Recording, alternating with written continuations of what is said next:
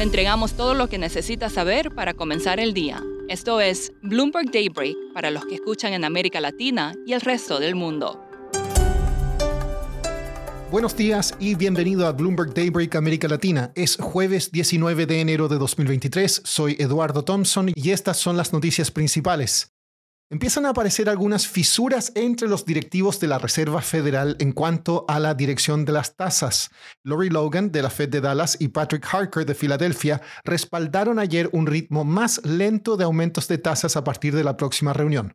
James Bullard de la Fed de San Luis y Loretta Mester de Cleveland apoyaron mantener una política más restrictiva por más tiempo. Hoy más tarde hablarán John Williams de Nueva York y la vicepresidenta Lael Brainard. En este contexto, los mercados están con bajas por temores a una recesión y los bonos del tesoro suben. Europa retrocede con fuerza. El dólar tiene pocos cambios.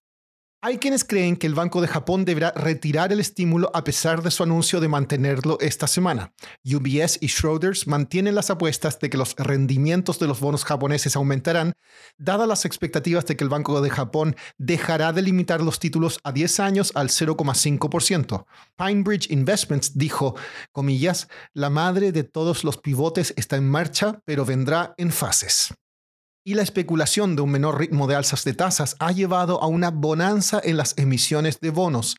Las ventas alcanzaron un comienzo récord de año en 2023 de 586 mil millones de dólares.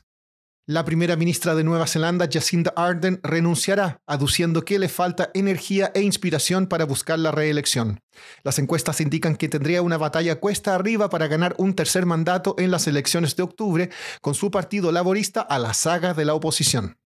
En noticias corporativas, el banco Goldman Sachs dijo que seguirá contratando graduados a pesar de un reciente recorte de empleos. Apple estaría trabajando en dispositivos domésticos inteligentes como pantallas y sets de televisión para desafiar a Amazon y Google. Insider informó que Twitter eliminará a otros 50 empleados de su organización de productos y el mercado está expectante de los resultados de Netflix tras el cierre hoy.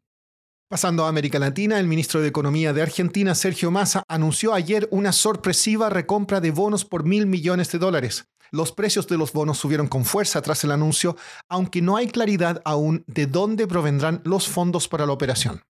En una entrevista televisada, el presidente de Brasil, Lula da Silva, minimizó la importancia de un banco central independiente, abordó la meta de inflación del país y prometió que los manifestantes del 8 de enero serán llevados ante la justicia.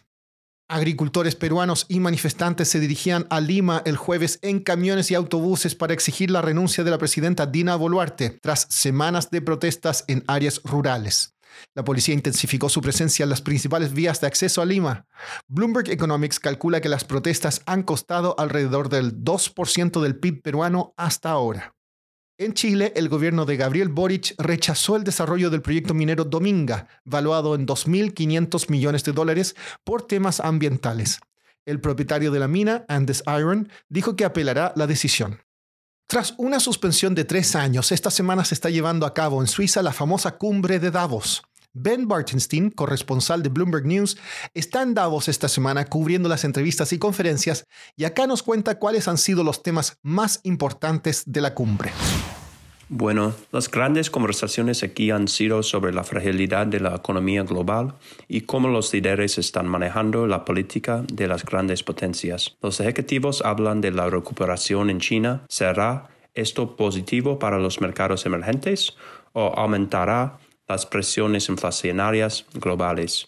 Están hablando mucho sobre las sanciones de Rusia y la guerra en Ucrania llevará a algunos países a diversificar sus reservas de divisas. Y otra duda es si la OPEP Plus, un grupo liderado por Arabia Saudí y Rusia, si es sostenible a medio plazo. Ben, ¿cuáles han sido los otros temas que te han llamado también la atención?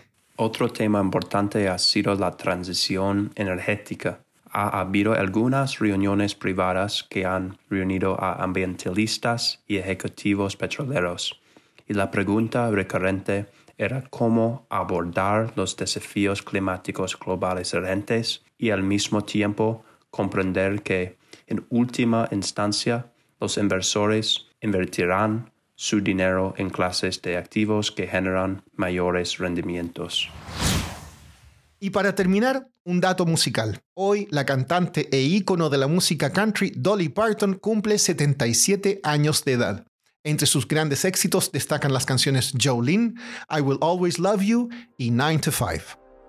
Eso es todo por hoy. Soy Eduardo Thompson. Gracias por escucharnos.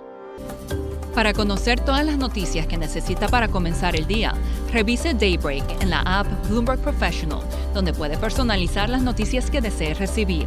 También puede suscribirse a la versión solo audio en Spotify, Apple Podcasts o la plataforma de su preferencia. Eso es todo por hoy. Escuche de lunes a viernes Bloomberg Daybreak.